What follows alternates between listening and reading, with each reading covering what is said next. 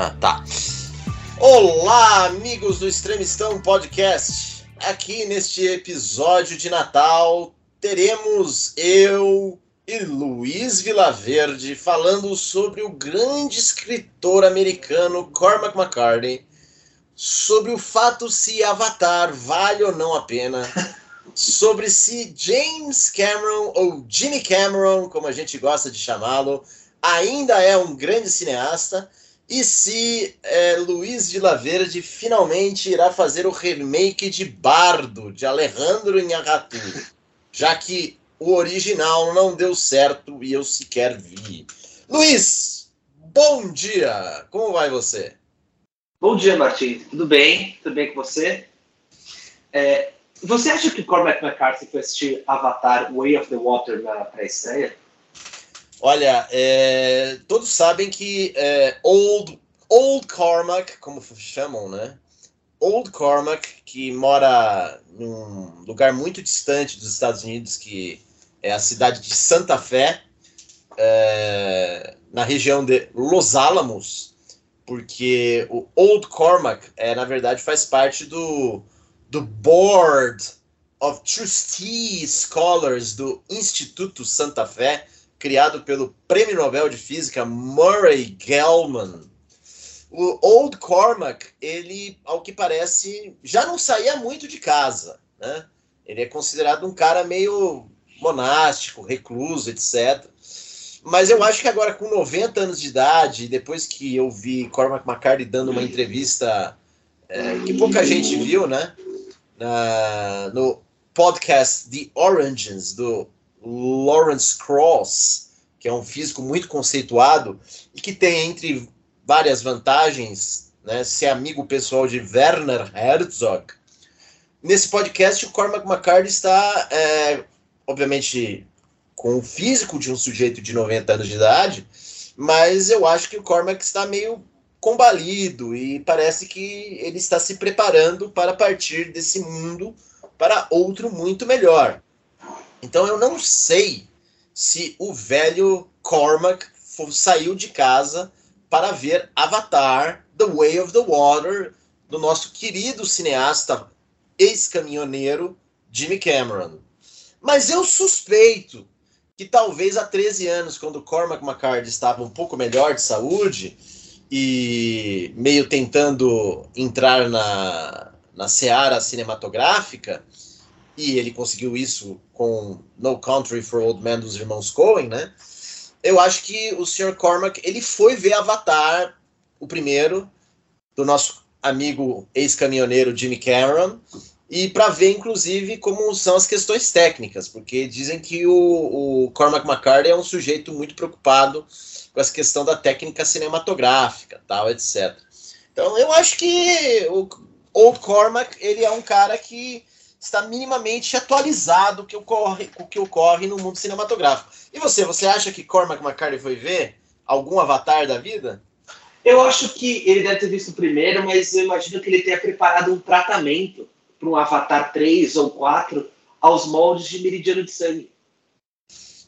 É. Eu, acho que, eu acho que é bem possível, porque você tem um juiz, que é aquele ser albino sem pelos, eu acho que é uma transposição fácil para ele virar um gigante azul meio elfo. Eu acho Bem, é, que é, dizem, tem possibilidade. Dizem que ele. ele, ele é, dois diretores queriam né, é, tra, é, transpor Meridiano de Sangue para o cinema. Né? O primeiro deles era o Ridley Scott, e o roteiro era do William Monahan, que parece que ele alterou muita coisa do livro para o cinema. E depois o Todd Field que hoje está fazendo um certo rebuliço na mídia com o filme Tar, né? Ele tentou também adaptar, mas não deu muito certo. E, e, se eu não me engano, o Andrew Dominic, antes de ele entrar numa adaptação igualmente fracassada de Cidades de Planície, o terceiro livro da trilogia da Fronteira, ele tentou mexer com Blood Meridian, mas não deu muito certo também, né? É um livro, é um livro quase assim, inadaptável, né? É, eu acho que não deveriam fazer para cinema, mas tudo bem. É. É, eu não sei, qualquer coisa pode ser adaptável para o cinema se o cineasta tiver é, criatividade e respeito à obra. Eu acho assim, depois de O Leopardo do Visconde e a época da inocência do Scorsese, qualquer obra literária pode ser transposta para o cinema desde que o diretor tenha inteligência suficiente para que isso aconteça. Mas Blood Marina, de fato, é um livro meio problemático para ser adaptado, porque é um livro que depende muito do peso da palavra, do vocabulário arcaico, né? É, do, das descrições estéticas da violência. É, ele depende muito disso. Aliás, toda a obra do McCartney depende, depende disso, né? E não é à toa que, exceto por No Country for Old Men, que começou como um roteiro e depois foi transformado como um romance, as outras obras cinematográficas baseadas nos livros do McCartney, elas não deram muito certo, né? Como The Road, o Todos os Belos Cavalos, mas em compensação, os dois roteiros que ele escreveu direto para o cinema, né? Recentemente, o The Sunset Limited e o The Counselor, eu acho que são excelentes filmes, né? O The Road eu não acho um filme ruim, não. Eu acho um bom filme, inclusive. Mas não é um filme que consegue a emoção ah, não, mas... que você tem nas últimas páginas do romance. Mas ele é um bom filme, assim. Inclusive, não, é um bom essa... filme, é um bom filme. O Viggo Mortensen manda bem. Mas, por exemplo, ele não consegue fazer aquela aquela dureza metafísica que você vê nos últimos 20 minutos do No Country for Old Men dos irmãos Coen. Inclusive, o The Road ele foi a principal inspiração do Neil Druckmann é, para criar o The Last of Us, né? Então vamos ver como é que vai ser a adaptação do The Last of Us para a série de TV também, porque o The Road ele é, a, ele é a principal referência do Neil Druckmann, que é o diretor do game que, e roteirista, que agora é o produtor executivo da série da HBO, né? Então, é que é o Craig Mazin, do Chernobyl, né, que está dirigindo. Que é o showrunner. Né? Ele é o showrunner, showrunner né? É... Enfim, nós estamos aqui divagando sobre Cormac McCarthy. Ah, eu esqueci de falar uma coisa. Cormac McCarthy, antes do sucesso de... da trilogia da fronteira, né, do Todos os Belos Cavalos, a travessia de cidades de planície no início dos anos 90, Cormac McCarthy, ele se envolveu com cinema. É, ele sempre foi um cara meio interessado em cinema. Ele tem um, um, uma espécie de minissérie que ele fez com um diretor. Vamos ver até que ponto vai o enciclopedismo cinematográfico de Luiz Vilaverde, meus caros ouvintes. É, você se lembra de um diretor chamado Richard Pierce? Pierce? É, P-E-A-R-C-E. Acho que não. Então, esse diretor era um diretor que ele era um, um work for hire, né? Um, um, uma espécie de. Diretor de encomenda. É, diretor de encomenda, mas ele fez um filme na década de 90 que passou muito no Telecine, com Richard Gere e Kim Basinger, Sem Perdão. Você lembra ah, filme? Ele tá na HBO esse filme, que, ele, que o Richard Gere ele, ele tem um parceiro que é assassinado, aí Isso. ele vai para Nova Orleans, e aí a Kim Basinger é tipo uma escrava sexual do, aquele ator que ele, ele super canastrão, aquele cara, Gerald Crabbe. é, exatamente, exatamente. Né? É uma tentativa de se fazer um Corpos Ardentes com Kim Basinger e Richard Gere, depois que a Kim Basinger virou estrela de soft porn com nove semanas e meia de amor. Não é, é um filme ruim, sem perdão. Ele é um filme datado, mas não é um filme ruim. Então, mas o Richard Pierce, na época, ele era esse diretor, Work for Hire, tal, fazia esses filmes. E ele é, ficou amigo do Cormac McCarthy, e o Cormac McCarthy fez um roteiro para ele, que existe, está publicado. É, você pode ter esse roteiro via é, Bucaneiros, né? Que se chama The Gardener's Son. The Gardener's Son. O Filho do Jardineiro. Que é uma série sobre uma história de uma família, uma dinastia. Depois o Cormac McCarthy ia aproveitar esse mesmo tema para fazer uma peça que ele também queria transformar em roteiro, que se chama The Stone Mason, né? E, e, e o Cormac McCarthy, na época, com o Richard Pierce, ele queria fazer um ciclo de filmes que fossem todos baseados no William Faulkner. Nossa. Então, é, é daí o Cormac McCarthy tinha outras preocupações, ele foi escrever Blood Meridian e depois a Trilogia da Fronteira, e aí com o sucesso da Trilogia da Fronteira, ele foi querendo voltar para o cinema e voltou com é, No Country for Old Men e The Counselor e, enfim, o, o Sunset Limited. Mas, enfim, é, é, é eu, a gente queria aqui falar com, no nosso programa sobre o fato do grande lançamento do ano em termos literários, né? Que não é Torturado 2, que não é Amanda Gorman 2, que não é a, a Anne Ernaux, né? Apesar que você leu Anne Ernaux, né, Luiz? Eu gosto da Anne Ernaux. Eu gosto. Você leu, né? Todos você leu, né? Você leu todos os livros? que saíram aqui no Brasil ali. Puta, é você que vai me emprestar esses livros pra eu ler pra saber se essa mulher é boa ou não. Ela é boa, ela é boa. Tem livros que são melhores do que tem. Mas vem cá, é, é, ela ganha o prêmio Nobel no mesmo ano que o Salman Rushdie é esfaqueado. Mas, Martim, assim, aí é prêmio, caguei pra prêmio, sabe? Tipo, ah, ganhou o Oscar, caguei. Quem ganhou o Oscar, é, vejo o Oscar. Enfim, o grande evento literário do ano, além do fato que o Salman Rushdie foi esfaqueado, né, como a gente já comentou em extremistões passados, é, o grande efeito, o é, evento literário do ano é o lançamento de não só um, mas dois romances de Cormac McCartney, publicados depois de 16 anos que o próprio McCartney lançou o seu romance mais. É, o seu último romance, que era nada mais nada menos que The Road, da Estrada, que foi um sucesso nos Estados Unidos, ganhou Pulitzer, obrigou o McCartney aí ao programa da Oprah Winfrey, né? e depois virou um longa-metragem aí. É... Quem é que dirige longa-metragem? O John Madden? Não sei. John, John, John, John, John Hillcott. John Hillcott. Hillcott. É. John Hillcott com o Viggo Mortensen, trilha sonora do Nick Cave e Warren Ellis, né? É... E o Cormac McCarthy ficou 16 anos aí sem publicar. E no final desse ano, de 2022, foi anunciado que uh, o McCartney iria publicar não um romance, mas dois romances. O primeiro romance se chama O Passageiro, o segundo romance se chama Estela Mares. E esse romance, esses dois romances, na verdade, eles contam a mesma história, mas de pontos de vista diferentes. Ocorre que uh, esse romance, que foi dividido em duas partes, é, é um romance que o McCartney começou a escrever desde a década de 80. Então, é, foi descoberto aí que ele passou pelo menos 40 anos escrevendo esse livro.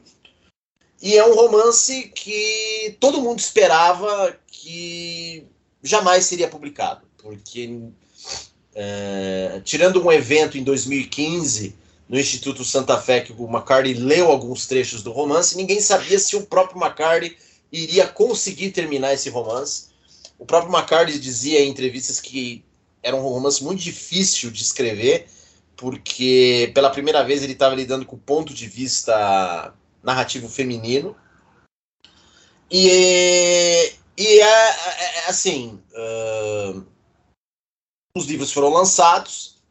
Eu já li o primeiro, O Passageiro. É, tô, tô na metade do, do segundo. Aliás, devo agradecer aqui ao leitor patrono Diego o fato do, do, de ele me entregar dois livros, os dois livros em inglês, ele comprou e me deu de presente aqui, muito agradecido.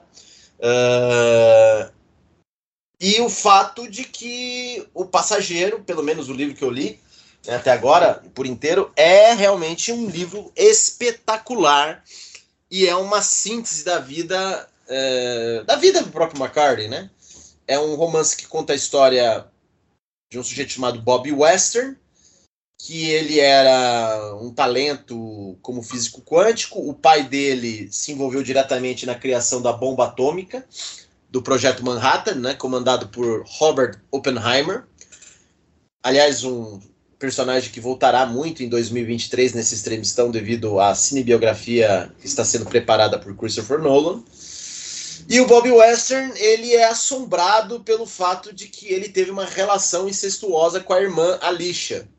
Que é, se o irmão era um prodígio da física quântica, a Alicia é um prodígio da matemática. E a Alicia se matou.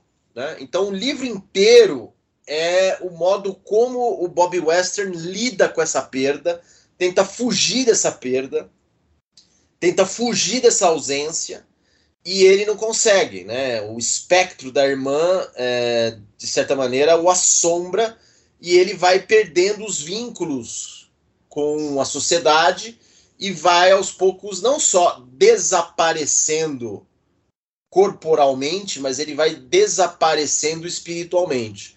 Então, o livro do McCarthy é essa descida né, a, a, ao Hades que o Bob Western faz consigo mesmo.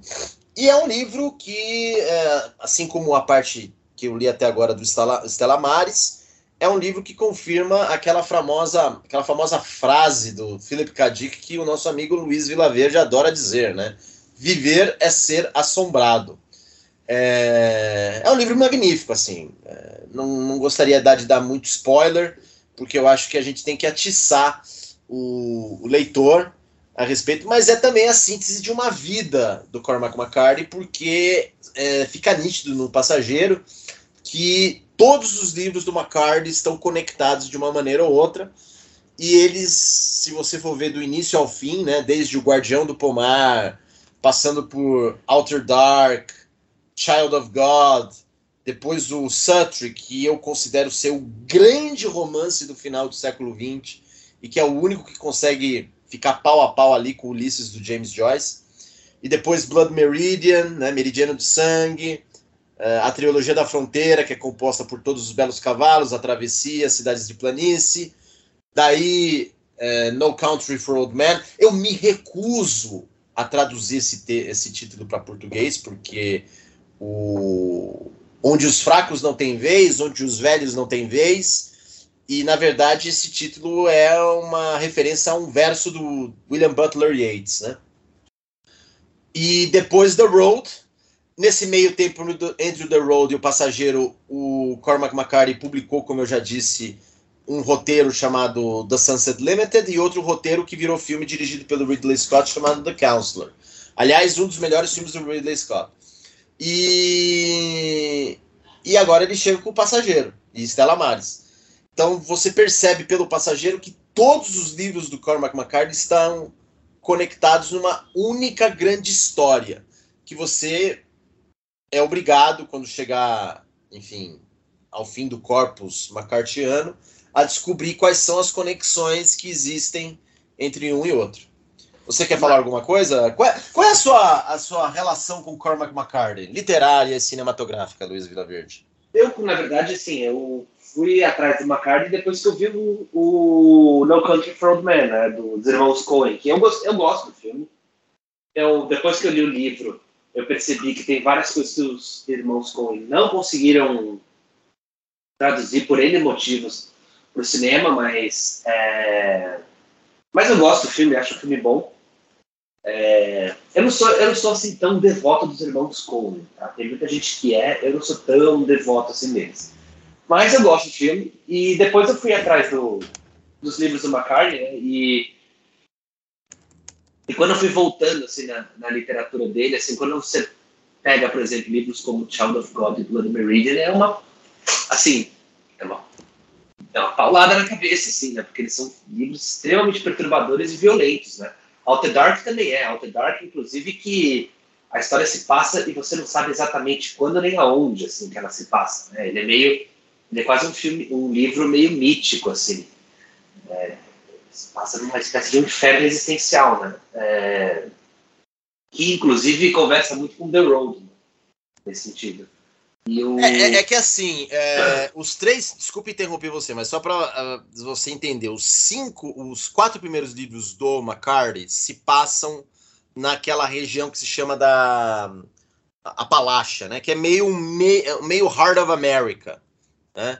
É, se você for ler atentamente o The Road e o cenário descrito no The Road, é o mesmo cenário das Apalachias e do da Appalachia, né?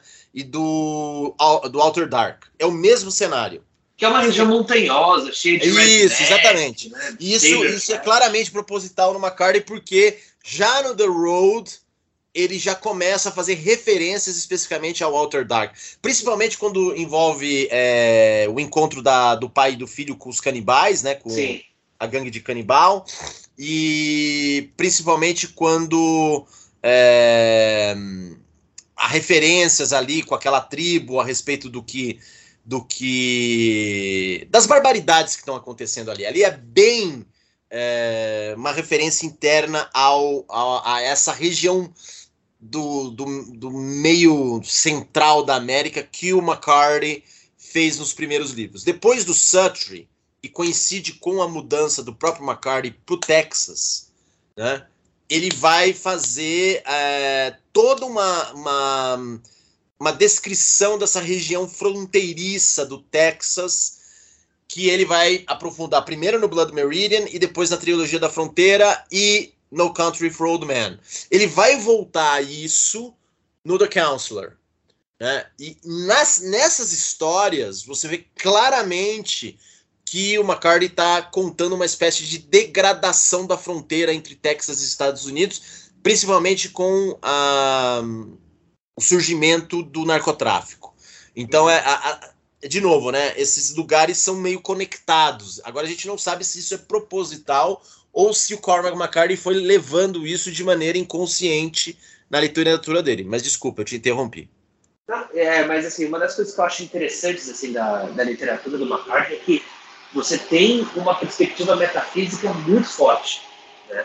É, no sentido de que é, há algo por trás da aparência da realidade, né? Há uma outra realidade por trás. Ela é como se ela fosse, como se a realidade por vezes fosse meio porosa, assim, né?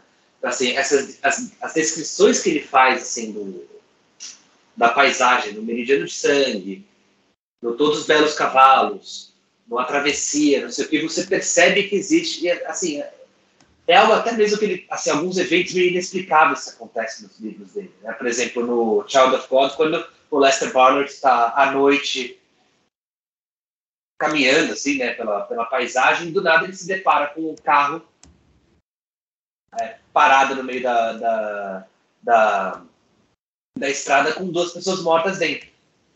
E não, assim, é não se explica, mas é um, é um evento que transforma a vida dele. É como se alguém tivesse colocado aquele, aquela, aquele carro abandonado ali para ele encontrar, para ele ter uma transformação no, no personagem dele. Né? ele vai para necrofilia, né? Uhum. É, e depois você tem o, o, o, próprio personagem do juiz no, no, meridiano de sangue, assim. Existem esses elementos, assim, que são inexplicáveis na realidade. Né? Então, é, é, isso acho que é uma coisa muito interessante, que acho que nenhum dos outros, dos outros dois grandes contemporâneos do, do McCartney fazem muito, que é o Thomas Pynchon e o Don DeLillo, assim. Isso é uma coisa que, para mim, me chama muita atenção na, e além do fato de que o McCartney ele tem uma prosa que é dura, mas ela é poética também. Assim. Ela é uma linguagem seca. Assim. Tem, assim, Blood Meridian tem o, e, o, e os livros da trilogia da fronteira, muitas vezes eles têm muita repetição, né? Assim, a pontuação dele é, dura, né? Do, do, do McCartney. Né? É, porque é, na verdade é, um, é, uma, é um estilo que claramente o McCartney pegou da Bíblia do King James e do Melville do Mob Dick, né? Uhum. É, claramente, e, e, tem muito Faulkner no sentido de que ele, ele evita usar vírgula, ele usa muito não só a repetição de vocabulário, mas a repetição de, de conexão, né? Então a, a, o pessoal brinca que tem muito and, and, and, and, and, né? E isso vai criando quase um ritmo encantatório, né? Na, na prosa dele. Além do fato de que ele não coloca travessão nos diálogos. Né? O que, na hora de você acompanhar um diálogo, é... fica meio confuso. Você não sabe quem o que está falando o quê. É, Aliás, ele é um excelente escritor de diálogos. Né? É, o Passageiro está cheio de diálogos. Stella Maris é basicamente um diálogo dividido em sete partes. E, e ele é um excelente escritor de diálogo. Assim, é, é eu sugiro que quando alguém for ler o Cormac McCarthy, tente ler no original, por mais difícil que seja, porque os diálogos do McCarthy, principalmente em Suttree, é, é, O Passageiro, são hilários, né? É, o Suttree é um que eu não li dele. Então, o Sutry, o Sutry, cara, é para mim a grande obra-prima do McCartney. É o único livro que rivaliza com Ulisses. E é um livro, assim, que são 500 páginas que mostram a vida de um cara que é, dizem que é, é baseado na própria vida do McCartney na época. Demorou 20 anos para escrever esse livro. Uh, o nosso amigo Cormac. E ele conta a história desse sujeito chamado Cornelius Sutry, que ele encontra com os marginais mais loucos que existem em, em Knoxville, né, que é a terra natal do próprio McCartney. E ele vai mostrando como o, o Cornelius Sutry vai escapando da sua vocação de ser um artista. E é muito interessante no, no, na questão do Sutry e também no Passageiro, de como os diálogos, as conversas incessantes, elas na verdade são formas dramáticas que o McCartney usa para descrever o modo como os personagens principais, seja o, Cor o Cornelius Sutry, seja, seja o Bob, Bob Western, eles encontram maneiras articuladas e sofisticadas de escapar do próprio assombro dos espectros que rondam a vida deles, as vidas deles. Então é, é muito interessante como, no, por exemplo, no Passageiro, o, o diálogo é usado como uma forma de distração do sujeito que tem que se envolver com o seu próprio ser, nas suas próprias trevas, para ele escapar desse viver esse assombrado, entendeu? É, o, é um... o, o McCartney, no começo da carreira dele, ele viveu praticamente na miséria, né? E ele sempre escrevia mais de um livro ao mesmo Essa tempo, é uma né? lenda que rola, tá? É, é, assim, é, vendeu-se isso a partir do perfil que foi feito. Porque o McCartney não dá muitas entrevistas. Não porque ele não goste de dar entrevistas, mas eu acho que o McCartney, ele meio que seleciona de propósito para ele dar uma fama de que ele é recluso. Então ele só fala com alguns amigos, e quando ele vai fazer as entrevistas, ele não fala de literatura, ele fala de física quântica, matemática e filosofia. É, nosso amigo André de Leones diz a lenda que uma amiga de, dele, que era tradutora, foi morar em Santa Fé e ela disse para o De Leones que estava num, num diner da vida entrou no diner, viu Cormac McCarthy sentado sozinho comendo, sentou ao lado dele, aí ela teve coragem e falou para ele: "You're Cormac McCarthy, so, sir. I'm a great fan of your books." E aí diz ela que ele só olhou para ela, resmungou e foi embora. É, foi embora. É, então o, McCarthy parece ser um cara meio mercurial, né? Uh, ocorre que assim essa história de que ele viveu na miséria, que ele é um cara de. de que vive exclusivamente para literatura, etc e tal, foi criada a partir do perfil publicado em 92 pelo New York Times, na época da, do lançamento de Todos os Belos Cavalos, para formatar essa figura do McCartney como uma espécie de Eastwood da literatura. Só que recentemente foram publicados foram publicadas entrevistas entre 1968 e 1984, em que o McCartney deu cerca de 15 entrevistas para jornais locais da região onde ele morava, em Knoxville. E eram jornais pequenos. E ele não tem nenhum problema de dar entrevista e falar sobre a obra dele. Uh, o que ele fala nas entrevistas, inclusive, é que ele comprou uma casa ele né, se formou em arquitetura. Na verdade, ele, ele fez faculdade de arquitetura e depois abandonou. E ele estava montando um anexo na casa dele para ele ficar quietinho e escrever. Ele é um filho de um advogado e de uma professora. Então eu suspeito que, na verdade, ele sempre foi um cara que nunca teve muito problema financeiro. Tá? Essa ideia de que ele é um cara que viveu na miséria, etc., eu acho que isso é publicity stunt. Né? É, é mais ou menos que nem a história do Thomas Pynchon dizendo que ele estudou engenharia e física em Cornell e fazia aulas é, avulsas com Vladimir Nabokov. São essas lendas que os escritores fazem. É, eu também vou fazer isso em breve, Luiz Verde. Eu vou dizer que, sei lá, tive aulas com. Com quem eu posso ter aulas para eu ficar famoso agora? A Luiz o Mercadante? Com a Lilia Schwartz. Lilia Schwartz, é, é isso aí. É, eu acho. Então, então é isso, né? Tem, tem essa. Mas o fato é que o McCartney é um cara obcecado com a questão da literatura, leva muito a sério. É, é um sujeito que eu acho que é de temperamento mercurial. É um cara muito bem lido, muito culto, sabe do que está falando. E é um cara que eu acho que, como ele sabe que os assuntos que ele lida nos livros, que essa questão metafísica da realidade, o problema do mal e do sofrimento, o abandono de Deus, o silêncio de Deus, são assuntos que não são bem vistos no mainstream.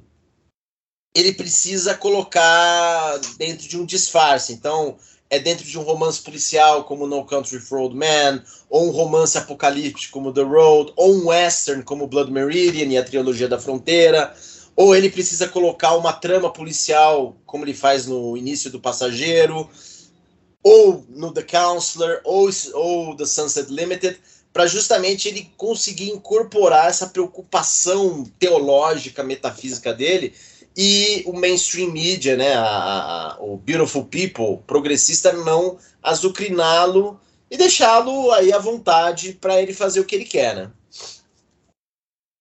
É, inclusive, assim, às vezes eu sinto umas leves tentadinhas assim de dar uma canceladinha aqui, dar uma problematizada no, no McCarthy em relação a, a falta de posicionamento políticos por parte dele, ou ao fato de que os romances dele simplesmente não estão minimamente interessados nessas preocupações correntes, né? Como se ele devesse se posicionar, né? É, como, sei lá, se Philip Roth não se posicionava mais também.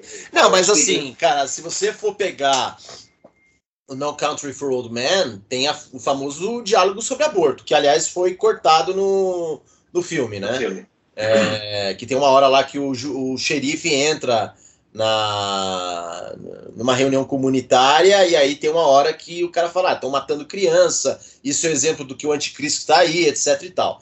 O, o The Road tem claramente um subtexto político que é a história do, do temor nuclear, que, vai, que, que já existia no Travessia e que vai voltar com força total no Passageiro.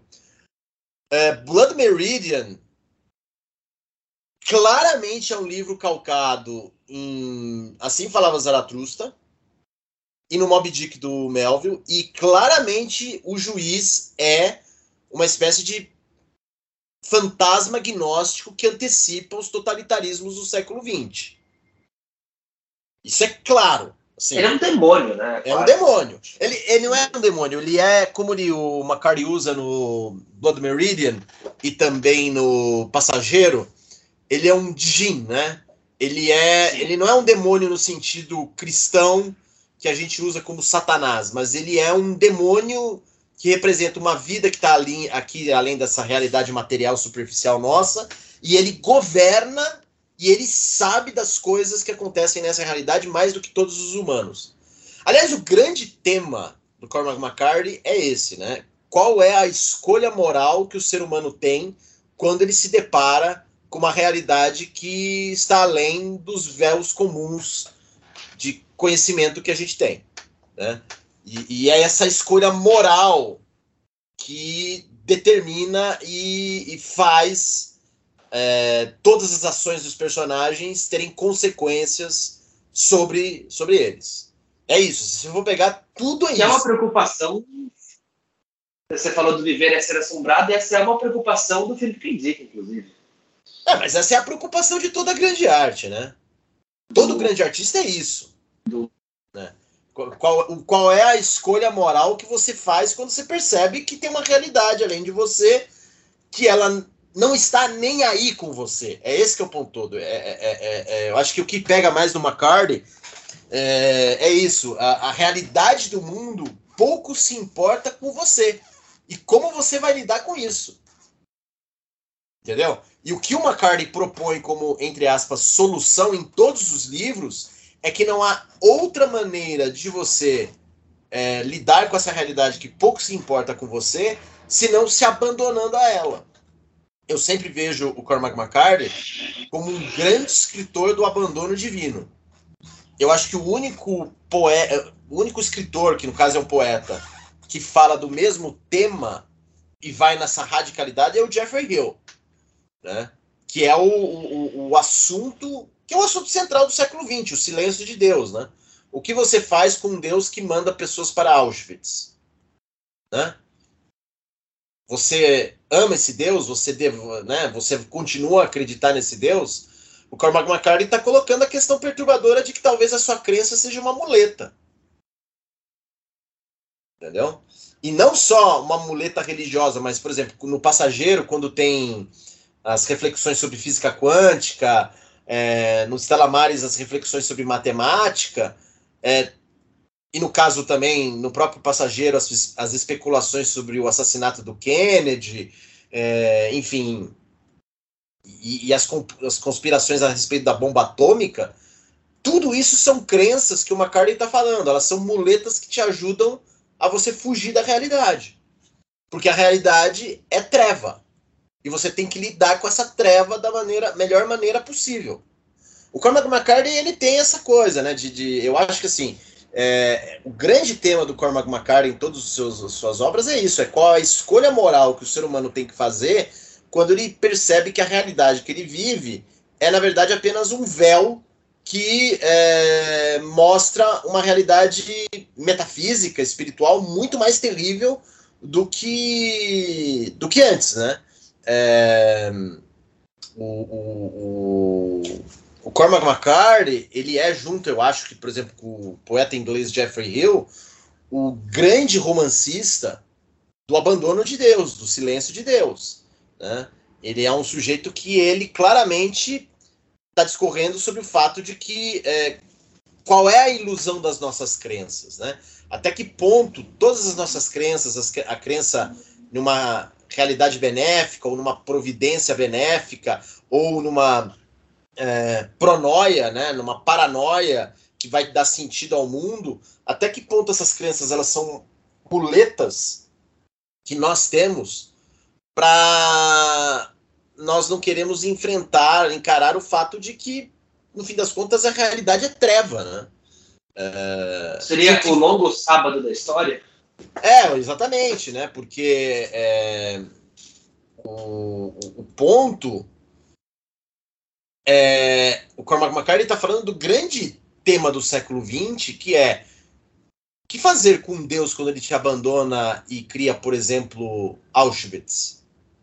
Né? É, é esse o ponto todo. E no caso, por exemplo, do passageiro, esse grande, esse longo sábado da história é representado pela questão da bomba atômica. Né? O pai do Bob Western e da Alicia Western, ele trabalha é, ativamente com o Robert Oppenheimer para ele realizar a questão da bomba atômica, do projeto é, Manhattan, né? do, do, do teste Trinity. Então, a, a, o Cormac McCarthy está muito preocupado com as escolhas morais que você faz quando você tem que encarar a escuridão do mundo, com o fato de que o mundo pouco se importa com o que você vai fazer com ele. Né? E você, mesmo sabendo disso, precisa fazer alguma coisa. Então é, é, é muito, muito assim. É, é um, é um autor leve, né, Luiz? É um autor muito fácil de ler, assim. É, é, é aquele autor para você ler assim, com um pijama confortável, um, um copinho de leite morno, né? Assim. o morno é importante, porque quando é quente você pode queimar a língua, então é legal. O morninho, é, exatamente. temperatura ambiente. Então, como é que é isso, cara? É, é, é, tem, tem vários críticos, né? Por exemplo, o Cormac McCarthy entrou para celebridade literária quando o Harold Bloom começou a divulgar o nome dele, né? E ele fez, né, no, no, no, ele colocou o McCarthy como um dos últimos grandes escritores do século XX que poderiam fazer parte do cânone ocidental, né? E, e o Harold Bloom, ele leu, por exemplo, Blood Meridian como uma grande especulação gnóstica, né? Ele, ele pro Bloom, o McCarthy é um autor gnóstico. Mas eu não acho que ele seja um autor gnóstico, porque ele tem essa preocupação com a realidade espiritual majoritariamente nefasta, né, que nos governa. É mais Summer Melville mesmo. Mas o Melville também, na cabeça do Bloom, é, do Bloom, é um, um autor gnóstico. Né? É, o problema é que eu acho que o Bloom via gnosticismo em tudo, e, e, e, ele era um cara, ele escreveu sobre isso, então ele via essas coisas nesses autores e, começava a promovê-los né? Do, dentro dessa linha de leitura que ele fazia. Mas você, por exemplo, pega o, o Sutry, principalmente as últimas 100 páginas, que é uma descida ao abismo do ser do, do personagem central, o Cormac McCarthy cita explicitamente Meister Eckhart, né? Tudo bem, não é o sujeito mais ortodoxo da Igreja Católica, né? Mas hoje em dia ele já é determinado como um autor canônico dentro da Igreja.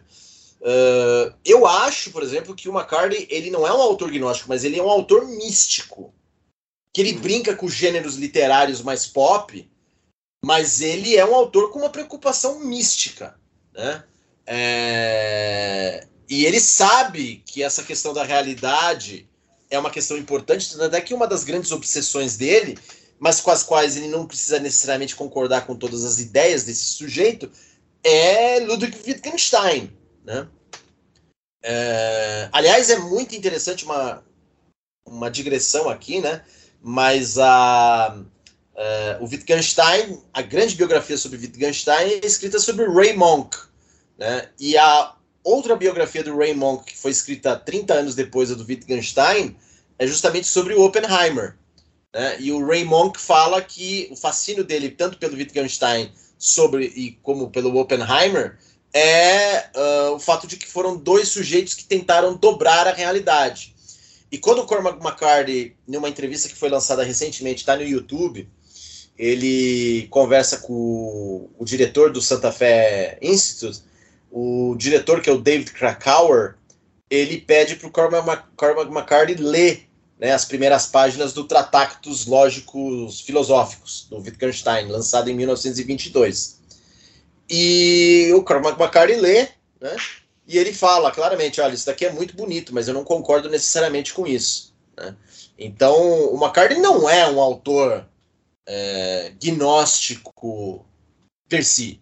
Eu acho que ele é um romancista místico que usa desses gêneros mais populares para ele fazer questionamentos morais sobre a natureza da realidade. É, o, o, o próprio Harold Bloom falou que o, o McCartney, né, por escrever sobre o faroeste, que é um gênero tipicamente americano, é um gênero que envolve justamente essa conquista da, da, da natureza, né? essa conquista da realidade com esses mitos de expansão, de dominação da fronteira e tudo mais, mas ele escreve isso com essa. É, ao falar sobre violência extrema, ao falar sobre é, loucura, sobre obsessão, sobre paranoia e tudo, ele entra nessa chave mais do Melville, que é justamente de assim se seria possível ter uma dominação metafísica da realidade, né? enquanto que isso não dá, não dá certo. Então seria uma espécie de não uma história sobre o sobre o sonho americano, mas sobre o pesadelo americano, né? Mas acho que o McCartney ele vai até além sobre isso. Ele, ele, ele usa essa questão tipicamente americana, mas ele vai além do, da própria é, é que assim, o, próprias o, questões o, americanas. O, o Cormac McCartney surge com esses três livros que eles são muito é, minimalistas, na, pelo menos na trama, né? O Guardião do Pomar, Outer Dark, que foi traduzido em Portugal como Nas Trevas Exteriores, e o Child of God, tá? É, nesses três livros, ele colo tentam colocá-lo como uma espécie de herdeiro do William Faulkner, da Flannery O'Connor, por causa do lado gótico, meio mórbido. Gótico sulista. É, e sendo uma parte meio sulista, a violência do sul, aquela coisa toda. Aí depois ele faz a, ele faz um grande romance americano que quando foi lançado a crítica tomou dentro do livro, mas o público não, não quis saber, que é o Sutry. Né? É, depois o Sutry ele passa seis, sete anos escrevendo, pesquisando, escrevendo para Blood Meridian que quando é lançado, ele também não tem muita repercussão. Né? Ele só vai ter repercussão com Harold Bloom e depois ele é, publicando a trilogia da fronteira. O ponto é assim, o McCarthy, ele é incluído na nova geração de grandes autores americanos como DeLillo, Roth, Thomas Pynchon, William Gaddis, Jonathan Franzen, etc., que tentam escrever o grande romance americano, uhum. que é uma coisa, é uma utopia literária que existe desde Nathaniel Hawthorne e Herman Melville. O Bloom pega o McCarthy e ele acha, e eu acho que ele está acertado isso, que o sucessor do, do Melville é o McCarthy e que o Blood Meridian é um diálogo é, direto com Mob Dick por dois motivos. Um, pela própria descrição do juiz, né, um albino, né, é, é a baleia, a, né? a baleia, the White Whale, mas o fato de que é, Blood Meridian se passa em 1851, que é o mesmo ano da publicação de Moby Dick. Né? É, e Moby Dick é interpretado agora, hoje em dia, por diversos é, scholars americanos, como o livro que de certa maneira, antecipa em 15 anos, a, em 15 anos, em 10, 15 anos, 12 anos, a Guerra Civil Americana. Uh, e o Blood Meridian, usando do anacronismo, também faz esse, essa mesma mentalidade. É, só que com a, o sucesso do Cormac McCarthy, é, literário, midiático, etc., é, e o fato de que ele começa a ser considerado um contemporâneo de Delilo, Roth e Pynchon, na verdade isso é equivocado, porque o McCarthy ele está fazendo um tipo de literatura que não tem muito a ver com o Delilo e o Pynchon, exceto no último romance, que é o passageiro que ele lida com os mesmos temas, mas ele está fazendo de uma maneira que assim, olha, eu vou tocar nos mesmos temas desses autores que são meus entre aspas contemporâneos, mas eu vou fazer muito melhor. Entendeu? Eu adoro o Thomas Fincher, eu adoro o Don DeLillo, eu adoro o Philip Roth, mas esses autores, eles são autores caracteristicamente pós-modernos. Eles usam da metalinguagem, de implodir romance. Eles têm preocupações religiosas metafísicas, mas eles são é, sujeitos que, é, como você bem disse, eles estão querendo extrapolar a experiência da, da realidade, tentando controlá-la por meio da palavra. O McCarthy está indo para o lado oposto. Ele, na verdade, está falando que não tem como controlar a realidade, ela é incognoscível, e a palavra é, na verdade, uma forma muito precária de descrever esse abismo. E o passageiro é exatamente isso. Olha, o que é o passageiro? O passageiro pode ser o Bob Western, o passageiro pode ser a Alicia Western, o passageiro pode ser o passageiro que sumiu e que ninguém consegue localizar no acidente de avião que está lá no oceano, que o Bob Western precisa descer as profundezas e ele percebe que tem um passageiro faltando na lista de embarque. Mas o passageiro também é o fato de que a nossa consciência é passageira. Entendeu? É, há todo um jogo de sentido ali no, no termo o passageiro, que também está falando sobre a transitoriedade do, da vida. Né? É, toca num tema que eu gosto muito, que é justamente da passagem, né? Mas o. o... É, é, é, é, é, todos, especialmente depois de Blood Meridian, é o, o, o McCartney é um autor, de, como você gosta de dizer, do limiar. Né? Exatamente. O Passageiro é um livro do limiar, o tempo todo, especialmente nas últimas 100 páginas. Até porque, né, justamente quando você está no, no, entre, no meio, você não consegue nem mesmo se situar geograficamente, né? Que é uma coisa que o McCartney faz. Ele pode, ele faz essas alusões a essa região da Apaláquia nos Estados Unidos, mas ele não descreve ela em detalhes. Ela, é, ele nem situa assim tão facilmente num tempo, assim, né? Walter Dark, assim, quando, quando que se passa exatamente Walter Dark? Quando que se passa exatamente Child of God, né? É, Child of God, inclusive, que termina com um dilúvio, né? Tem uma cena que é, um, é um, dilúvio. Então, existe essa, essa questão assim, de que o Apocalipse também está sempre ali perto. É, é um, aliás, é um... por falar em Child of God, a gente esqueceu de mencionar no início do nosso programa que há uma adaptação fiel e boa do James Franco eu nunca vi. Eu nunca vi. Você um pouco... nunca viu? Eu sempre fico um pouco receoso de ver. Assim. Não, cara, é boa. É boa, cara. Não é ruim, não. É boa. É, é uma, é, é, é eu acho que é a adaptação mais fiel do McCartney. Tem um outro filme que não é baseado no Cormac McCarthy, mas é claramente influenciado por ele. Até porque quem dirigiu é nada mais nada menos que o, o amigo do McCarthy e dizem que é vizinho de, de casa. E que já fez dois filmes. Né, do, ah, não, aliás, fez um filme baseado no roteiro do Cormac McCarthy e fez um filme baseado como ator, né? É, baseado no livro dele, que é o Tommy Lee Jones. Uhum. E tem um filme do Tommy Lee Jones, eu não sei se você já viu, tá no MUBI esse filme, que chama-se Dívida de Honra, The Horseman. Eu não vi. Cara, você precisa ver esse filme. Ouvintes do Extremistão, assistam esse filme. Esse filme é uma obra-prima. É um negócio assim, e é um filme Cormac McCarthy em tudo. Ele tem a primeira meia hora, você fala, vai ser mais um western assim, tal. E aí tem uma virada, cara. Tem duas viradas, uma no meio e tem uma no, no final. E você lá, uou! Entendeu? Uou! O que, que é isso? É talvez, cara, o filme mais McCarthy que tem no cinema hoje em dia. É a ironia que não é baseado diretamente no filme do Cormac McCarthy. Mas é assim, todo o espírito do Cormac McCarthy tá lá. Mas volta a falar do Child of God. Não, e assim, é, é justamente. É, eu tava falando essa questão da, da linearidade, mas é, que é justamente isso. Assim, o Ballard, ele é um personagem que ele tá no momento de passagem também de procurar uma identidade, de, de, de achar quem eles quem ele, quem ele vai se tornar, né? E assim, justamente quando uma questão da linearidade, quando você está na passagem e se você ficar preso nela, você se torna uma pessoa destrutiva, autodestrutiva e que causa destruição no resto. Assim, não é à toa que você termina com um apocalipse, né? E eu acho que existe essa questão da bomba atômica, porque os grandes autores que examinam a, a linearidade falam que a modernidade ela é um, você estar preso na passagem. E é por isso que você tem movimentos totalitários. O Bjorn Thomas fala justamente sobre isso. São é, tanto o nazismo quanto o liberalismo, quanto o próprio socialismo, eles estão presos numa transição.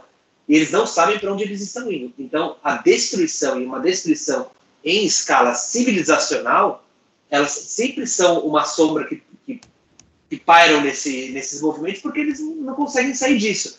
A bomba atômica é outra dessas, né? É, é por isso que, assim, eu, eu, vejo uma relação com o Twin Peaks ali, do David Lynch, porque quando o David Lynch mergulha na, na nuvem atômica, e aí é, o Lynch, ele coloca, ele faz uma homenagem a um cineasta que ele gosta muito, que é o Stan Brakhage, que é um cineasta experimental, né? Ele pintava fotogramas e projetar esses fotogramas e é um delírio visual aquilo que você entra, né? É, talvez seja o mais próximo que existe entre cinema e pintura, ou seja, a obra do Stan Brackett, porque ele se torna justamente, isso, um, delírio, um delírio de partículas, um delírio visual que não tem forma, né? É, o próprio Lovecraft também é outro cineasta que, cineasta, outro autor que entra nessa categoria, principalmente num conto dele, uma novela dele que chama Nas Montanhas da Loucura, que o grande alienígena que destrói civilizações não tem forma no, na, nas montanhas da loucura, né? Ele é criado pela biotecnologia, que é o Shoggoth, né? Se todos esses, todos esses cineastas e autores eles estão vendo que ó, a gente está inserida numa época que diz que é capaz de compreender a realidade e quando descobre que não é, enlouquece, porque a realidade não tem forma. Ela, ela não pode ser retratada em palavras ou imagens. Ela vai além da compreensão humana. E isso enlouquece, né? Principalmente numa época que é tão obcecada com controle, com a possibilidade que você pode conhecer o mundo, pode dominar o mundo. É, é a loucura, né? Então, é, agora, agora vamos fazer um salto triplo. Você está falando de conhecer a realidade, dominar a realidade, controlar a realidade. É, e a gente está falando de um autor, né, Cormac McCarthy, que apesar de ele ser crítico dessa atitude de controle, ainda assim faz parte da tradição é, artística americana de fazer coisas monumentais, para falar de coisas monumentais, mesmo que seja no sentido negativo. E o que falar do nosso amigo cineasta ex-caminhoneiro Jimmy Cameron e sua saga Avatar? Não é exatamente isso? Sagas monumentais que tentam controlar, às vezes até mesmo criar novas realidades por meio das inovações tecnológicas? O, o, o, James Cameron, né, o nosso querido Jaime Camarão, ele, ele ele é um tecno, ele é um tecnologista, né? E assim, ele, ele passou boa parte da vida dele, tipo, levando a tecnologia do cinema até o limite, assim, né? Eu acho que, na verdade, é, apesar de que quem criou esse paradigma de tipo de cinema foi o George Lucas, quem de fato realizou esse potencial foi o James Cameron, porque o James Cameron, ele é um bom cineasta, coisa que o George Lucas não é. O George Lucas, ele é um cara muito bom na técnica, né? Assim, de, de transcender novas fronteiras, né? Assim, ele fez com o primeiro Star Wars, em 77. E ele criou esse tipo de cinema blockbuster que estava só prefigurado anteriormente, né? Com o Nascimento de uma Nação, com Jaws, com, é, com esses que se chamavam de superfilmes antigamente, né? Antes de se chamar de arrasa quarteirão, de blockbuster, de também criar um tipo de paradigma na indústria que é esse cinema high concept, né? Que envolve também é, multimídia, né? Assim, brinquedo, merchandising, séries de TV, romances de universo expandido, não sei o quê. George Lucas de fato criou esse paradigma. O, o James Cameron não, ele não criou. Né? Ele trabalha dentro desse paradigma, mas acho que ele é mais completo como cineasta, porque o George Lucas é um péssimo roteirista, ele não é um bom diretor de, de cinema. Basta ver que os melhores filmes de Star Wars não foram dirigidos por ele, né? O Império Contra-Ataca, que é um grande filme de Star Wars, não foi dirigido por George Lucas. É, enfim, eu acho que o James Cameron ele é de fato um cineasta completo. Os roteiros do James Cameron são muito bem projetados. Né? Olha o primeiro Senador do Futuro, o segundo Senador do Futuro, como que ele leva Alien, o oitavo passageiro, para um outro tipo de ficção científica, porque o Cameron, ele, assim como o George Lucas, o Cameron ele é muito bem versado na, na, nessa ficção científica clássica, né? É, a melhor adaptação de Robert Heinlein não é o, o Tropas Estelares do, do Paul Verhoeven. É Aliens oitavo passageiro. É, é, o Aliens o resgate. Ali que é, que é, que é, é, desculpe interromper, mas esse Não, seu insight é importante, que Avatar 1 é, uh, de certa maneira, uma releitura do James Cameron do Starship Troopers. Do Paul então, Verhoeven.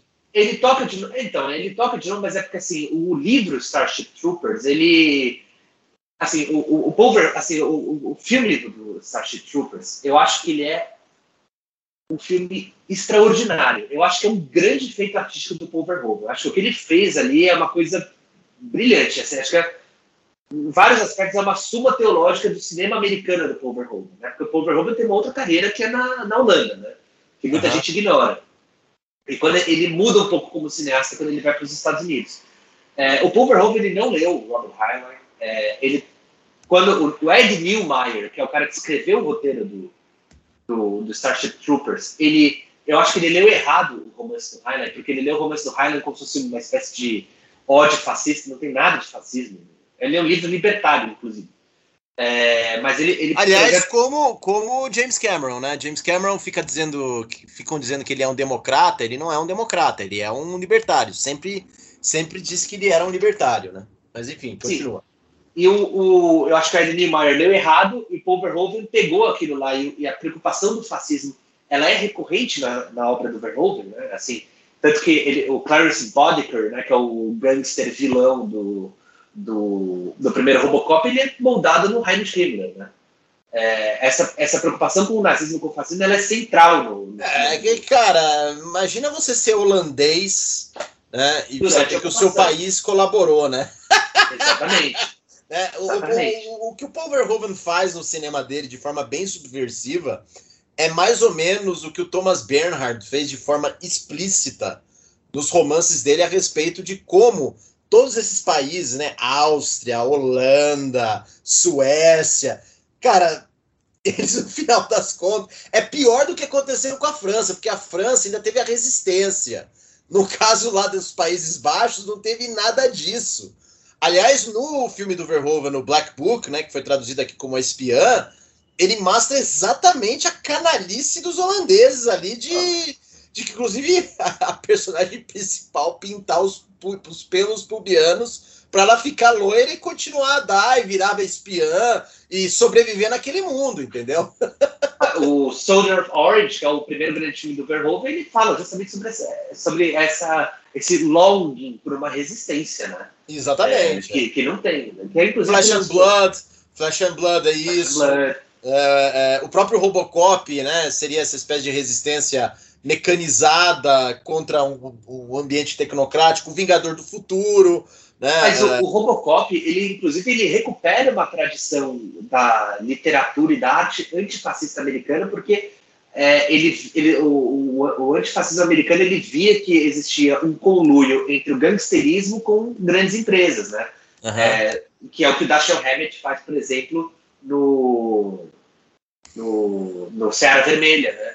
É, que é justamente esse, esse conluio do gangster com, com o grande capitalismo, digamos assim, que é o que acontece. A OCP que manufatura o, Robocop com o Clarence Bodker, que é tipo um é, isso me lembra, isso me lembra, é, o que você acabou de falar me lembra como o José Padilha não entendeu nada disso no primeiro Robocop, e aí fez uma, um, um remake de merda, que ele destruiu tudo, né? ele não entendeu nada, aliás ele faz um remake em que é, é, é pró-corporação, né? negócio é, é. incrível. incrível. Mas aí, você estava falando do Paul Verhoeven, desculpe interromper. Não, imagina. E, assim, e aí eu acho que o Tropas Estelares ele é, é, é, muito inteligente porque ele, o Verhoeven ele fala, existe uma sedução nessas, nessas utopias totalitárias, né? Nesse, dessa sede de violência e de destruição. Existe uma sedução nisso daqui. E o filme ele é, ele é uma peça de propaganda. Assim, ele fez um blockbuster que é, na verdade, uma grande sátira. Assim, é, muita gente não entende. Assim, acho que ele é um filme transgressor do ponto de vista de linguagem, muito sofisticado do ponto de vista do que está sendo discutido ali, mas tudo isso sobre uma casca que é uma casca corny. Né? Ela, é, ela é ridícula, aquela casca do, do, do, do Tropas Estelares. Né? É muito sofisticado o que ele fez ali. Mas não é uma boa adaptação do Hyman. Ele não compreende, porque acho que ele nem quis também compreender, não estava interessado nisso. Né? O Hyman, na verdade, é, As Tropas Estelares é um livro que é do final dos anos 50, se não me engano. O, ele já, assim, o ele faz um projeto sobre o que, que seria uma espécie de um governo global. De novo, escrevendo no final dos anos 50, ele já coloca a China como sendo a superpotência tecnocrática e tecnototalitária do futuro. Ele coloca justamente questões de transhumanismo, porque os soldados no Tropas Estelares, eles usam é, roupas, é, eles usam exoesqueletos e, e, roupas mecânicas assim para justamente dominar a natureza, que é uma coisa que está no, no, no, tá menos no Aliens, porque o Cameron não tinha aquela tecnologia disponível, mas está muito mais no Avatar. É, então, assim, é, o que é um tipo de preocupação de space opera, de ficção científica é, militarizada, né? O Highland foi o, foi o cara que criou justamente o conceito do, do fuzileiro colonial, né? Que vai, que vai desbravar novos planetas no futuro, né? E o Cameron é fascinado por esse, ele é fascinado por essa ideia, né? Uhum. É, então, assim, acho que o outro filme que faz isso muito bem, que é esquecido, mas é um filmaço, é o Edge of Tomorrow, que é com o Tom Cruise. Né? Sim, sim, ali, sim. Ali, Gilroy. Ali você tem uma belíssima é, é, leitura do Highland também. Assim, é um cara que sacou o que, que o Highland estava querendo dizer ali. Né? Mas não é baseado no livro do Highland, né? Não é, mas ele, ele transforma. Tem muita coisa do Highland ali. Muita coisa. Tá.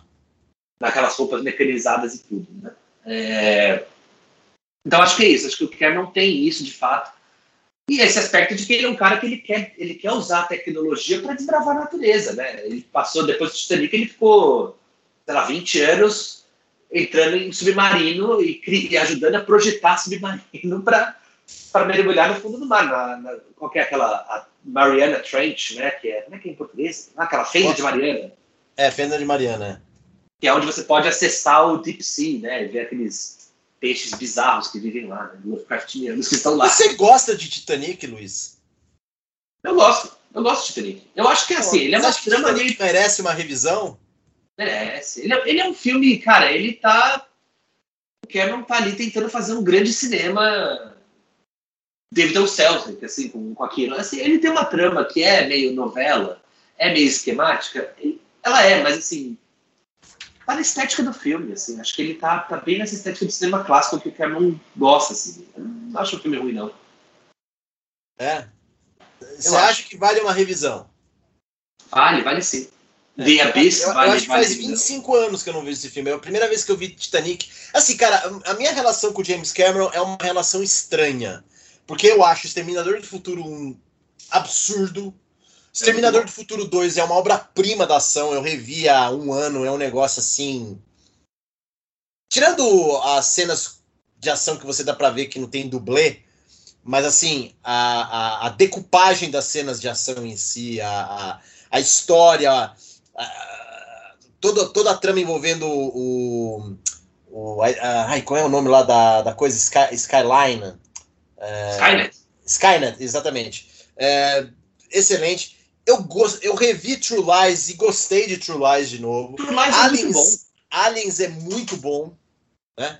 O Segredo do Abismo eu teria que rever. É um filme, é um filme difícil de encontrar, né? Porque parece que a Disney tá impedindo que saia o filme.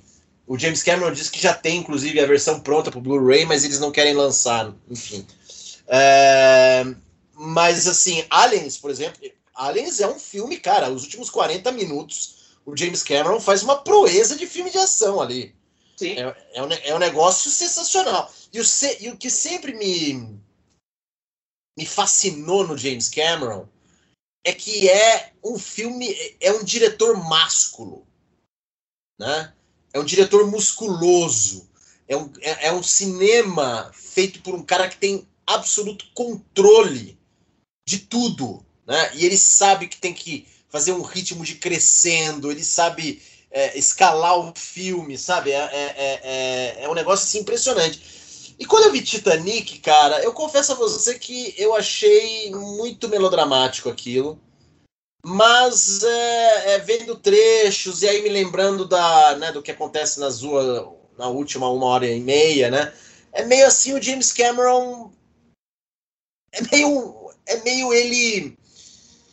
É meio como se o próprio James Cameron estivesse falando do cinema dele, né? Porque o James Cameron é um cara que já faz 30 anos, pelo menos, que ele está no negócio de Hollywood e ele só arrisca. É, ele tem é, uma... filme, é, filme, é filme de 250 milhões para cima. Né? E, tem, e, toda ele... vez que ele arrisca, ele, ele tem retorno. É um negócio impressionante. Ele tem uma coisa meio Fitzcarraldo, assim, de que, tipo, ele está sempre dobrando a aposta e ele está sempre no limite de, tipo, se isso daqui não for um sucesso estrondoso, não tem meio termo, ou é um sucesso estrondoso, ou ele vai quebrar metade dos estúdios de Hollywood e das distribuidoras de Hollywood no, no filme dele. Assim, é. é. O Titanic, ele, é, é, assim, o Titanic poderia ter sido um fracasso estrondoso, assim, ele, ele se perdeu naquele tanque de água que ele construiu o barco, assim, assim aquilo, aquilo foi uma draga de dinheiro. Uma draga, ninguém sabia o que, ia, o que ia acontecer com aquilo. Assim, ninguém sabia. Assim como o Avatar. Ele é um, ele é um tecno, assim, é interessante a coisa do, da tecnologia do, Cameron, porque assim, eu me lembro numa entrevista dele que ele deu que ele falou assim, cara, quando eu fui aprender a fazer cinema, foi assim, eu peguei uma câmera, eu falei, eu vou desmontar essa câmera e eu vou remontar ela. É assim que eu vou aprender a fazer cinema. Quando eu dominar tecnicamente, profundamente aquilo, né?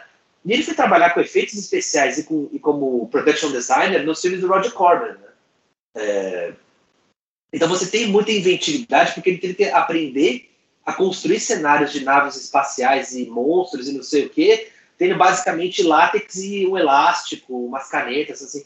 Tem, tem, um, tem, um, tem um filme que chama Galaxy of Terror, que é um bom filme, é um filme B, mas é um bom filme do Corman, que o Cameron foi, foi diretor de efeitos especiais e, e diretor de arte, né, de construir o set. E tem um cenário de nave espacial que ele construiu é, reaproveitando caixas de Big Mac, assim, McDonald's.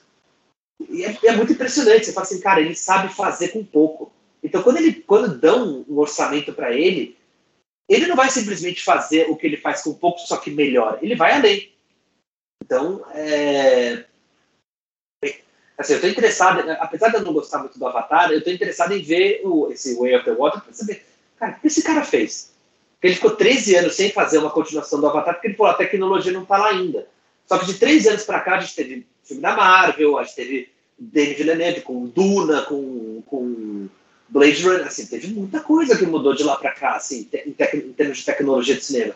Não, Esse e cara tá os comerciais, né? É, você precisa ter uma franchise, ele tá recriando uma franchise com esse daí, mas ele precisa ter uma franchise, uma, uma propriedade intelectual, e Avatar até então, apesar de ter sido o maior sucesso de bilheteria, ele ficou 13 anos em um limbo, né? É, tem isso também. Agora, é, é, eu, eu, eu não vi Avatar quando foi lançado, eu vi depois, assim, e não gostei na época, e agora eu revi, porque tava na Disney lá, e aí, ah, tá bom, tem a continuação, não tem nada para fazer, quero ver uma coisa que me faça eu ficar soporífero, e eu fiquei surpreendido. Primeiro com a segurança de direção do filme, é um negócio assim espetacular, é, é um filme de quase duas, três horas de duração, o ritmo não cai. E não e... tem gordura não tem gordura e é um filme assim. É, é, é, o visual é um pouco new age demais. Tem umas horas que é bem kit isso. É, tem horas lá realmente, mas assim, vamos ser sinceros, né? Até mesmo The New World do Terrence Malick tem essas horas meio kit new age. É, perdoei, mas a, a hora final do conflito, o modo como Cameron dirige, você fala, cara, esse, esse nego tem um controle total né? Ele sabe o que ele está fazendo. Ele não é um cara que é, tá brincando, entendeu? Ele não é um, um Anthony e Joe, Joe Russo que ele tem que atender às demandas do Kevin Feige. É, ele tá fazendo aquilo porque ele tem uma visão pessoal. Você pode tá até concordar ele. com a visão dele, mas é uma visão pessoal. né? Agora, agora, eu Talvez vá ver aí o Avatar no cinema, esperar aí o final do ano, que é onde vai estar tá mais lotado. Mas eu acho que Jimmy Cameron, de novo, vai é, estabelecer novos recordes de bilheteria. É, eu, assim, é, tipo, never bet against James Cameron, né? Tem, é. tem isso. Mas, assim, é que o Avatar 1, ele foi lançado num contexto que não existe mais também, né? É, porque ele foi lançado em 2009 e ele, o, o, Avatar, ele foi o filme que desbravou a China. É, toda essa produção que a gente, talvez o grande legado cultural do Avatar não seja nem o 3D, talvez seja o fato de que ele que abriu esse ciclo de que o cinema americano ele ganha dinheiro primeiro na China e depois no mercado doméstico, né? É, só que em 2009 na China você estava no auge daquele do boom chinês, é, ninguém sabia que filme filme americano poderia dar certo na China, né? E o cinema, a distribuição e exibição chinesa, eles tinham fechado um acordo sem precedentes com a IMAX. Tanto que o país onde você mais tem salas de IMAX não é nos Estados Unidos, é na China. E os chineses, eles enlouqueceram com o Avatar. Enlouqueceram. O preço do ingresso, ele é mais caro no IMAX e ele é mais caro no, no 3D. É, a China, é, o, o exército chinês e o governo chinês ficou deslumbrado com o Avatar e eles viram o Avatar como sendo o potencial de pegue tramas simples, tramas que você tem uma linha narrativa muito clara, personagens esquemáticos muito claros, é, mas coloque um deslumbre visual e um deslumbre onde você possa mostrar a grande paisagem chinesa, a grande tecnologia chinesa, a grande capacidade de dominação chinesa. Então, porque a China começou a experimentar com o blockbuster deles.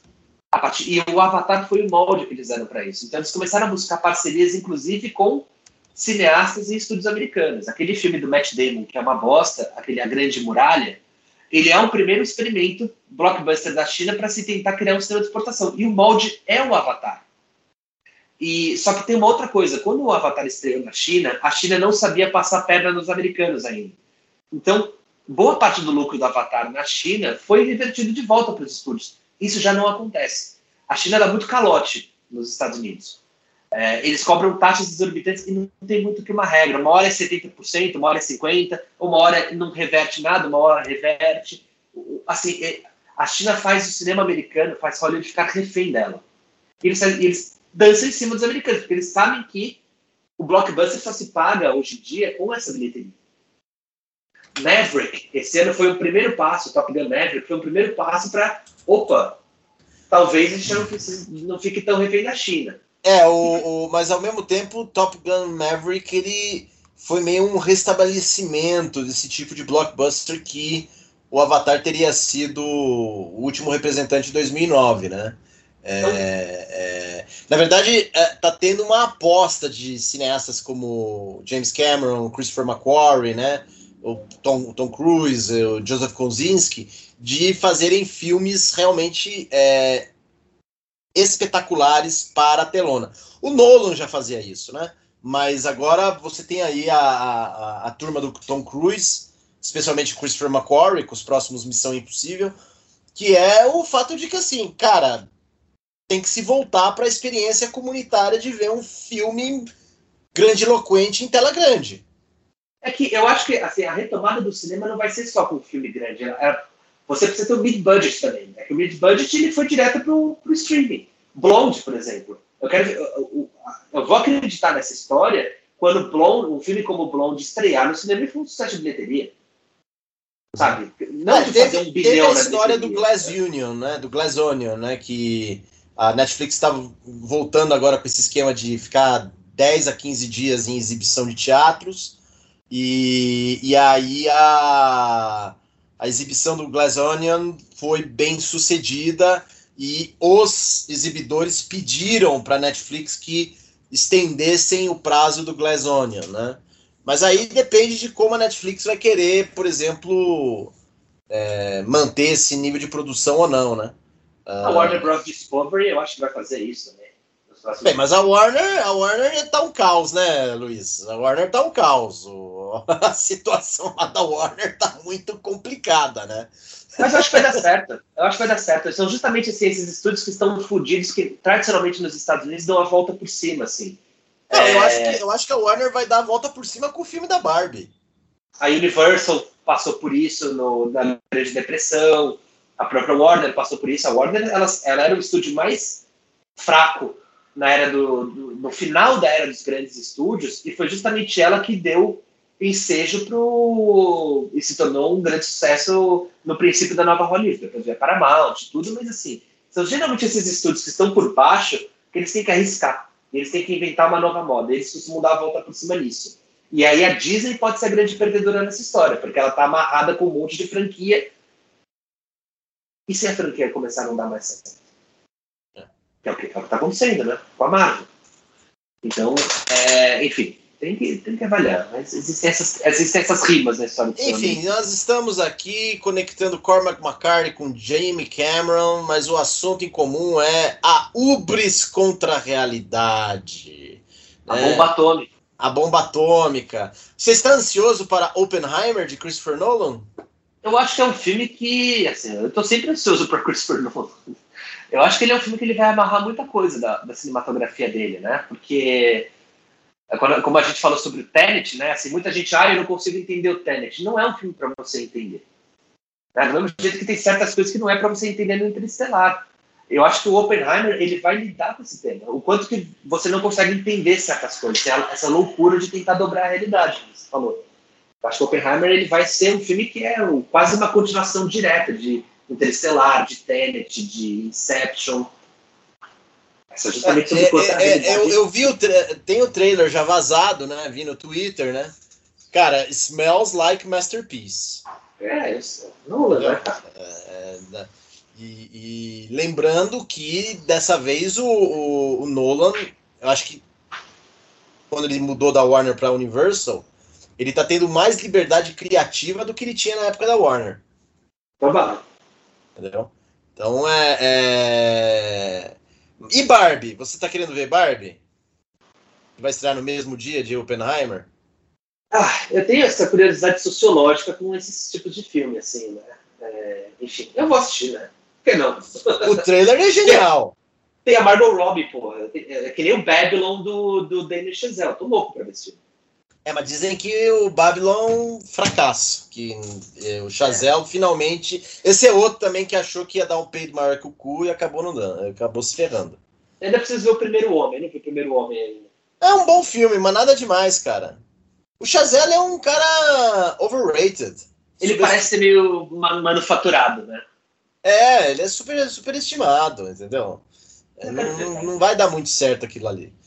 Mas é isso. Então, Cormac McCarthy, Jimmy Cameron, Oppenheimer, é, todos estão querendo romper com a realidade. Isso é um tema, por incrível que pareça, natalino, porque o Natal é nada mais nada menos do que você entender que a realidade precisa de limites para você viver nela. Luiz, é, você quer desejar um, alguma coisa de Feliz Natal para os nossos ouvintes, etc? Não tem lugar de fala, né? Ah, você tem lugar de fala? Não, eu não tenho lugar de fala para isso. Né? Ah, tá. Porque, é, June Up, é isso? É, exato. Não, ao contrário, justamente porque é, Jesus Cristo era judeu, que você tem mais lugar de fala do que a gente. Então tá bom, então Feliz Natal. Pô, Luiz, a gente, a, gente vai fazer, a gente vai fazer uma pausa até março ou não? O que, que você acha? Vamos, vamos avaliar. Vamos avaliar. Vamos avaliar? Eu vou ligar para o meu advogado jurídico de extremistão, que é o senhor Justin Case, e vou ver o que, que, ele, o que, ele diz, o que ele tem a dizer. É, porque foi um ano difícil, hein? Foi um ano longo. Foi um ano longo, cheio de. E é assim, né? O pessoal, o pessoal tem que entender que tem que pagar para o programa existir. Tem isso também. Entendeu? Esse pessoal acha que ah, tira, tira o apoio, volta o apoio. Não, tem que pagar, tem que ser constante para o programa existir se o programa parar de existir, vocês vão ficar o quê? Ouvindo rádio novelo? É, o assunto, entendeu? Flow Podcast. Não, o único podcast que importa é esse daqui. Very few good people, entendeu? Tem que pagar essa bosta aqui, cara. É. O Roberto Soares também tá chato pra cacete, cara. Ele fica com aquela viadagem dele lá, já deu também, viu? Puta que o pariu. É... Enfim, mas o, o, o, o, Mas a gente continua gostando do Brett Easton Ellis. Eu vou comprar. Vou, não vou comprar, né? Eu vou no Bocaneiro pegar o último livro dele, o The Shards. É, preciso é, pegar também. É, não, vai ser em janeiro que vai sair. É, então, a gente continua, mas, porra, Brett Easton Ellis chega uma hora. Os elogios que ele faz ao Timothy Chalamet já deram, né? Puta que pariu. Esses eu não escutei ainda. É. Só porque o Timothy Chalamet parece aqueles garotos de filme pornô gay que ele gosta tanto, Brad Easton Ellis. Ah, já deu. Mas é isso, meus caros ouvintes. É, falamos de Cormac McCarthy, Jimmy Cameron, outras coisas, e aqui vai os nossos votos de Feliz Natal e próspero Ano Novo. Tentaremos voltar no ano que vem, não sabemos se será em janeiro ou fevereiro. Uh, quem vai decidir isso é o advogado do Luiz Vilaverde, o doutor Justin Case. Né? Exatamente. Exatamente. E com, mas enquanto isso, continuem a pagar o extremistão, porque se vocês não pagarem, o extremistão vai acabar. É muito simples. Né? Fazendo um básico de Me Up com os poucos ouvintes que nos restam.